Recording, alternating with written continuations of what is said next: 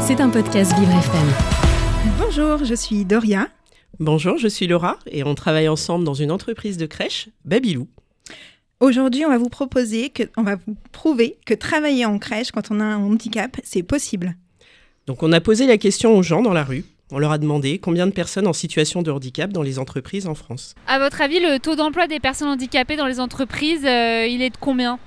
Là là, il est malheureusement très faible. Il doit être à peu près euh, allez, 20%.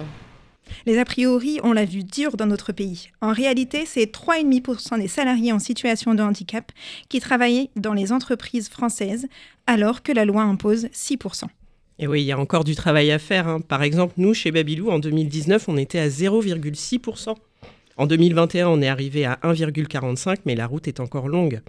Du coup, on a posé une deuxième question aussi euh, dans la rue. hein. Donc, euh, peut-on travailler en crèche avec des enfants de moins de 3 ans lorsqu'on est en situation de handicap? Si je vous dis euh, garde d'enfants, notamment dans les crèches, les tout petits enfants, est-ce que ça vous paraît compliqué avec un handicap? Bah, si c'est un poste adapté, non, ça peut très bien se passer, oui. Moi personnellement avec mes enfants ça me poserait pas de problème. Après tout dépend du handicap évidemment mais euh, pour- en l'occurrence ça poserait pas de souci. Et oui, ils ont raison. Oui, c'est possible de travailler en crèche lorsqu'on a un handicap. Et en plus, on a plein d'exemples. On a un exemple même très concret. Jessica, malentendante, a été recrutée en tant qu'éducatrice de jeunes enfants dans une crèche de Bois-Colombes. Pour l'accompagner, dès son intégration, des signaux lumineux ont été mis en place dans la crèche et une formation langue des signes a été proposée à l'ensemble de l'équipe. Jessica a donc bien pris son poste au sein de la crèche et, après trois ans, a même évolué sur un poste de directrice. C'est une super expérience et des situations comme celle de Jessica sont de plus en plus fréquentes.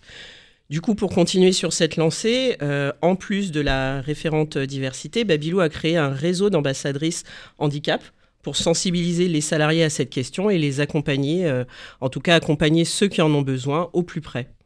Et nous sommes 11 ambassadrices volontaires et engagées réparties sur toute la France. On a mis en place un certain nombre d'actions qu'on ne pourra pas détailler, mais qui repartent de la qui couvrent toute la carrière d'un collaborateur, le job dating, des webinars, des formations recrutement. Ça existe donc chez Babylou et ça devrait exister partout. C'était un podcast Vivre FM. Si vous avez apprécié ce programme, n'hésitez pas à vous abonner.